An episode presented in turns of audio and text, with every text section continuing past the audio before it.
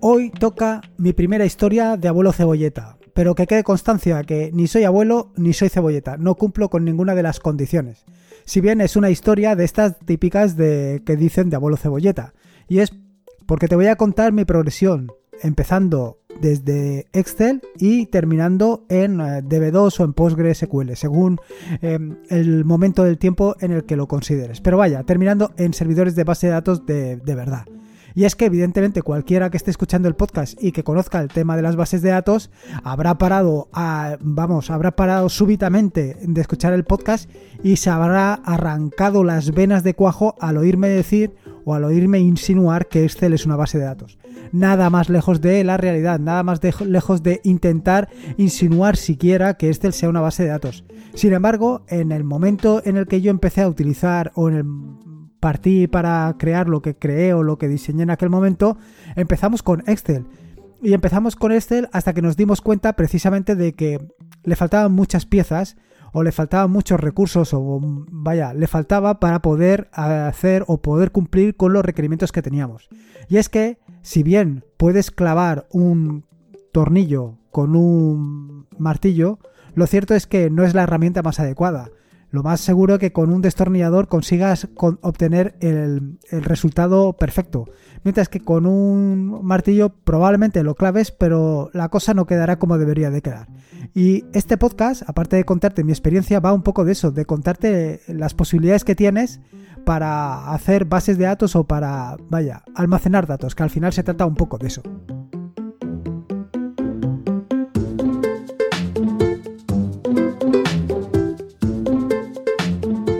Soy Lorenzo y esto es atareado.es. Este es el episodio número 153, un podcast sobre Linux, Ubuntu, Android y Open Source. Aquí encontrarás desde cómo ser más productivo en el escritorio o montar un servidor de páginas web en un VPS o en una Raspberry, o donde tú quieras básicamente, hasta convertir tu casa en un hogar inteligente. Vamos, cualquier cosa que quieras hacer con Linux, ya sea con bases de datos o como tú quieras o con una hoja de cálculo, seguro que la encontrarás aquí. Bueno, como te decía en la introducción, el objetivo del podcast de hoy es contarte pues eso, mi historia con las bases de datos. Cómo llegué a las bases de datos, que es un poco paralela a cómo llegué al mundo de Linux y del, y del open source. ¿Y por qué te quiero contar esta historia? ¿Por qué, ¿A qué viene este, este momento de confesión? ¿Por qué quiero acercarme a ti contándote mis momentos más íntimos? ¿Cómo he llegado a, básicamente a entrar dentro del mundo de las bases de datos? Bueno, básicamente por dos razones. Por un lado es que en ocasiones utilizamos herramientas que no son las más apropiadas para lo que pretendemos hacer. Em, básicamente esto es lo que te quiero contar desde el punto de vista de que partimos de una hoja de cálculo como puede ser Excel y luego nos dimos cuenta que no era exactamente lo que necesitamos. Y, y luego, por otro lado, en otras ocasiones, nuestro proyecto, que empieza con unas necesidades básicas, va creciendo hasta adquirir unas proporciones donde la herramienta con la que partimos, que pensábamos que era la herramienta ideal para hacer lo que pretendíamos hacer, pues ha quedado corta. Vaya, todo esto te lo puedo contar en un ejemplo, un ejemplo bastante sencillo y que vas a entender seguramente, y no, no por nada, sino porque refleja un poco lo que quiero transmitirte, ¿vale? ¿vale?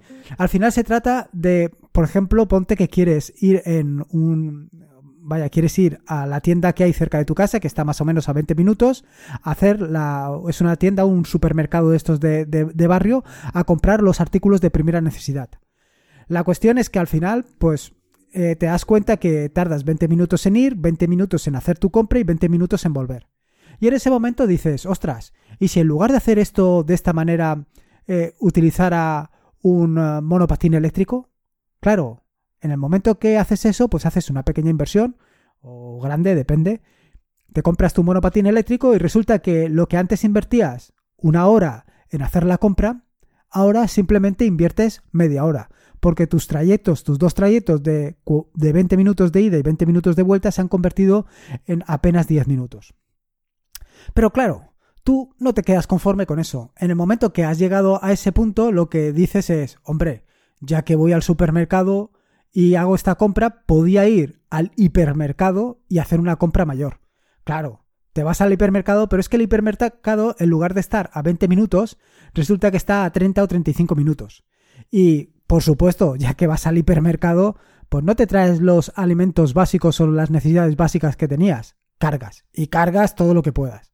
Con lo cual, en lugar de eh, gastar esos, digamos, esa hora que estabas gastando en ir andando a comprar, que luego se convirtió en media hora, ahora estás gastando una hora y media. Una hora y media porque, por, entre otras razones, al ir al hipermercado pues tardas más en comprar, pero no solamente eso. Como vienes cargado, pues no puedes ir a la velocidad normal, porque básicamente se te van cayendo las cosas por los lados. Con lo cual, lo que había empezado con una solución perfecta, que era tu patinete eléctrico, ahora pues ya no es tan perfecta. Ese patinete eléctrico se te ha quedado corto. Bueno, pues más o menos eso es lo que me pasó a mí hace casi ya 20 años. La cuestión es que estábamos utilizando una hoja de cálculo, en aquel momento era Excel, pero posteriormente la convertimos a LibreOffice, em, bueno, a OpenOffice en aquel momento, em, estábamos utilizando una hoja de cálculo para llevar el registro de las horas hombre, para saber pues eh, el gasto que estábamos eh, mm, realizando y un poco dónde lo estábamos invirtiendo. La cuestión que en un momento determinado se me encendió una bombillita.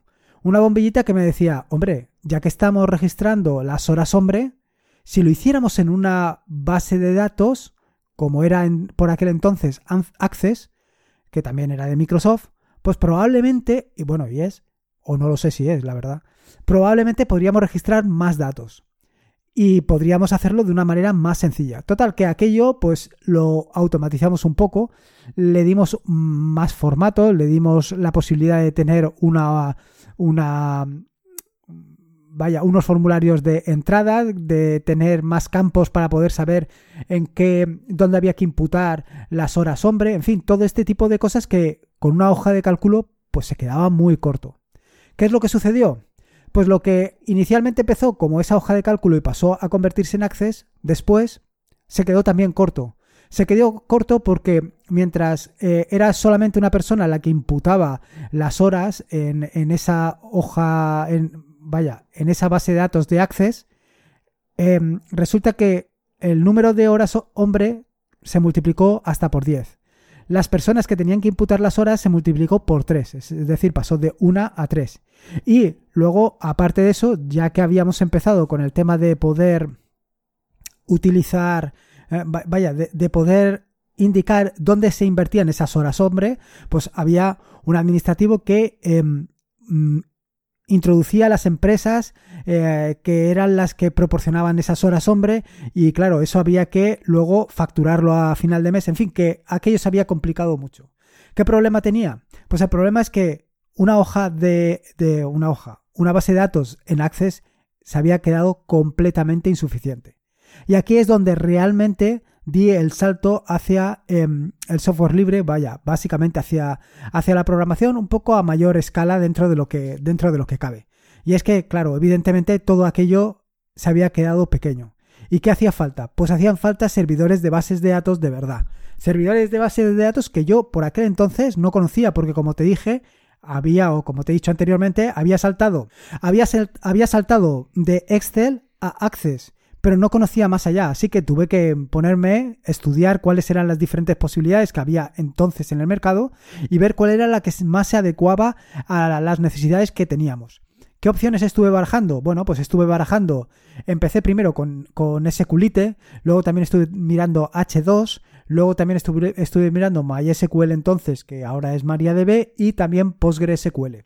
Pero claro, tenía un inconveniente. Un inconveniente, básicamente, bueno, un inconveniente, un requerimiento mejor, que era que varias personas tenían que estar trabajando de manera simultánea. Pero varias personas que podían estar eh, introduciendo datos y otras personas que tenían que estar consultándolo. Todo esto de manera, como te digo, eh, de manera instantánea y de manera simultánea. Solución. Eh, opté por una de las dos bases de datos. bueno, realmente, finalmente, finalmente opté por PostgreSQL porque por aquel entonces el interfaz gráfico que tenía para trabajar con PostgreSQL era mucho más intuitivo, o por lo menos a mí me pareció, que el de MariaDB o el de MySQL entonces. Pero no solamente por esa razón, sino también porque poco a poco mm, me pareció mucho más cómodo, mucho más usable, mucho más interesante. Claro, evidentemente, eh, trabajar con un servidor de bases de datos, con una base de datos como puede ser PostgreSQL, pues al usuario final no le es nada cómodo. Hace falta crear un interfaz gráfico donde poder imputar o donde poder introducir todos los datos estos. ¿Qué sucedió? Pues que el siguiente paso fue utilizar eh, Java. Sí, con la manía que le tengo yo a Java, eh, por aquel entonces fue la solución que encontré. Crear unos clientes, uno, un cliente gráfico eh, realizado en Java con la librería Swing, que me permitía pues, crear un entorno de trabajo bastante sencillo.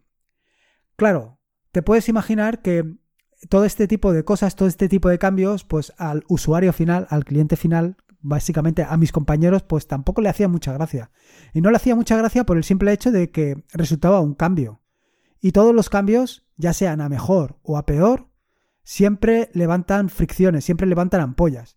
Y aquello fue el primer problema con el que me encontré. No solamente el problema técnico, que también, sino también el problema humano. ¿Cómo resolver el problema humano de hacer un cambio? Un cambio radical desde el inicio de hacer o de imputar todas estas cosas que se hacían a mano a enfrentarlos a un ordenador, personas que normalmente no trabajaban con ordenadores. La solución, pues evidentemente pasa por las manos un poco de la programación. ¿Y en qué consistió esa solución? Pues consistió tan sencillo como en clonar eh, un parte de trabajo, es decir, las horas o hombres se imputaban por partes eh, cada día, de manera que eh, en el momento que yo les dije, ya, pero es que lo que puedes hacer es clonar tu parte. El parte que hiciste ayer lo puedes clonar y va a ser el de hoy y hacer unas pequeñas modificaciones. ¿Qué suponía eso? Pues realmente lo que le suponía a la gente era em, hacer menos trabajo. Y eso fue lo que realmente em, impulsó esta herramienta, lo que llevó al éxito a esta herramienta, que no solamente estaba la parte técnica de que em, había o se recogía mucha más información de la que se recogía antes y además de manera instantánea, porque imagínate que antes todo esto se hacía a mano, con lo cual alguien lo tenía que pasar a un ordenador. De esta manera ya no se hacía así, era todo de manera completamente automática, porque conforme eh, la persona lo imputaba directamente ya sabías el coste en el momento. Pero, pero tan importante fue resolver el problema técnico, resolver el problema de pasar de Excel a PostgreSQL, y de una interfaz como, como era hacerlo en papel a una interfaz gráfica realizada o implementada con Java, como el mismo problema de convencer a una persona, una persona que básicamente no trabaja con ordenadores, de las ventajas que le aportaba trabajar con un ordenador. Y ahí es donde está realmente la gracia. Esto eh, posteriormente nos sirvió no solamente para el tema de eh, las horas hombre, sino que ya lo extrapolamos a casi cualquier tipo de actividad que te puedas hacer. Quiero decir, inicialmente solamente trabajamos con esto, posteriormente hicimos un control documental donde todos teníamos una, la información accesible, eh, vaya, de manera controlada, de manera controlada y tan controlada como que sabíamos cuál era la última versión que existía, eh, las versiones anteriores se anulaban. Vaya, básicamente lo que es un control de versiones, pero eh, desde el punto de vista gráfico. O sea, como puedes ver, aquí hubo eh, dos, aspectos importantes, o como te, como te he venido contando anteriormente. El aspecto humano, que te he dicho, que para mí fue casi más importante que el aspecto técnico, y luego el aspecto técnico. Pero no solamente esto, sino que una vez ya teníamos esto implementado, claro, eh, esto dio pie a que eh, otras unidades de trabajo en otros proyectos también se quisiera implementar la misma solución. Con un pequeño inconveniente. Claro, donde estábamos haciéndolo, donde lo habíamos implementado, eh, ya te digo que montamos un servidor de bases de datos con PostgreSQL, teníamos varios ordenadores con una interfaz gráfica implementada con Java y Swing, en fin, que teníamos ahí distintas opciones. Pero, ¿qué es lo que sucedía? Pues que en un proyecto pequeño pues no es posible montar, o no era posible por aquel entonces, montar un servidor eh, eh, para cada uno de los proyectos, sino que eh, había que buscar una solución pues adaptada a las necesidades de cada uno de los proyectos, básicamente. podías pensar que la solución podía haber sido volver otra vez a la hoja de cálculo, pero es que claro, con todas las soluciones, con toda la información que estábamos recogiendo en ese momento, volver a una hoja de cálculo era realmente hacer un, paso atrás considerable. ¿Cuál era la otra opción? Pues la otra opción era utilizar otro tipo de bases de datos. Y aquí es una de las cosas que te quería comentar, o que un poco introducido al principio. No todo vale para todo. No todo, no, es, cuando no sea necesario montar un PostgreSQL como servidor de bases de datos porque no te hace falta, no lo montes. Y no lo montes por una sencilla razón, por la sencilla razón de que hay que mantenerlo. Y mantener un PostgreSQL significa que tiene que estar siempre activo. Y en un momento determinado, si ese servidor cae, pues lo tienes que, eh, lo tienes que levantar. Lo tienes que levantar para que todo el mundo pueda trabajar. ¿Qué opción o qué solución adopté en, esa, en aquel momento para resolver ese problema? Para poder tener o poder disponer del mismo entorno gráfico, del mismo, de la misma solución. Pues básicamente fue pasar de utilizar PostgreSQL a utilizar una base de datos local. En aquel momento me decanté por H2, que es una base de datos em, que está implementada completamente en Java y que em, tiene algunas características que son realmente interesantes y que a mí me llamaron muchísima la atención. Eh, entre otras cosas, porque por un lado, además de permitirte montar eh, un servidor de bases de datos, incluso te permitía montar un servidor de bases de datos, te puede o te permite hacer eh, bases de datos embebidas y no solamente eso, sino que también te permite hacer bases de datos en memoria. Lo mejor de todo es que eh, en momentos determinados tuve algún que otro problema con, este, con esta base de datos y directamente me puse en contacto con el desarrollador de, la, de, la, de esta base de datos, que es una base de datos open source, y esta persona no tuvo ni el. ¿Cómo te digo? Ni el menor. Eh, a ver. Vaya, ni la menor duda en echarme una mano. Fue inmediato. Enseguida me dijo cómo podía atacar el problema, cómo podía resolverlo, qué opciones tenía. Fue brutal. Y eso es una de las grandes cosas de la comunidad del open source, que eh, hay gente que está dispuesta a dar su tiempo para resolver tus problemas. O por lo menos para echarte un cable en caso de que sea, en, caso de que sea posible. Dicho esto, como ves, eh, al final trabajaba con distintas bases de datos, pero todas estas bases de datos tienen algo en común. Te lo comento por si no conoces de base de datos. Y es que por detrás hay un lenguaje común, o más o menos común, que es SQL. Y te digo que es más o menos común porque cada uno de los eh, servidores o de los motores de bases de datos que hay, pues tienen sus peculiaridades con este lenguaje común, con este SQL. Un SQL que te va a permitir, pues, hablar con esa base de datos de tú a tú, pedirle todos los registros de una manera muy sencilla, insertar nuevos registros, modificar los registros existentes. Y todo esto es muy sencillo de hacer SQL. Con SQL, perdón.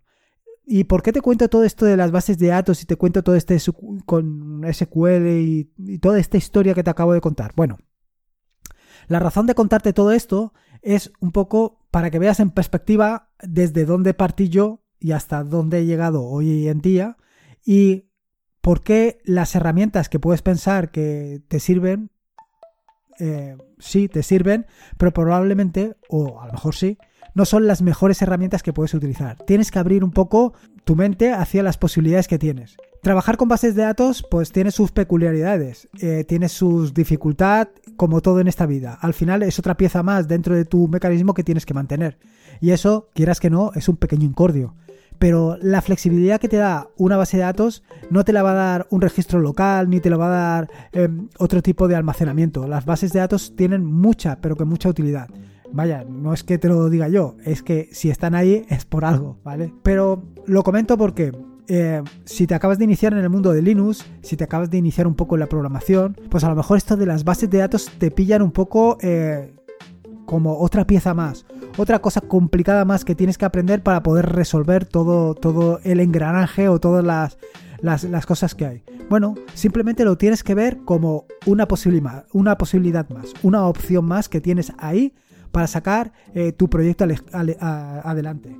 Como te digo, en los últimos episodios he, estado hablando sobre pues, servidores de bases, o sea, perdón, he estado hablando sobre el proxy inverso, sobre traffic, he estado hablando sobre otros servicios como puede ser Gotify, tengo pendiente uno sobre WebDAV, en fin, hay muchos servicios y son muchos servicios que te pueden dar en un momento determinado soluciones. Y uno de estos servicios es precisamente MariaDB, PostgreSQL, SQLite, yo actualmente, pues básicamente estoy utilizando MariaDB porque es lo que se ha extendido para el tema de las páginas web y luego para eh, los pequeños proyectos que llevo adelante, pues hay ocasiones que utilizo SQLite y otras, otras ocasiones que utilizo, pues a lo mejor em, un PostgreSQL. Todo depende de la situación en la que, en la que me encuentre.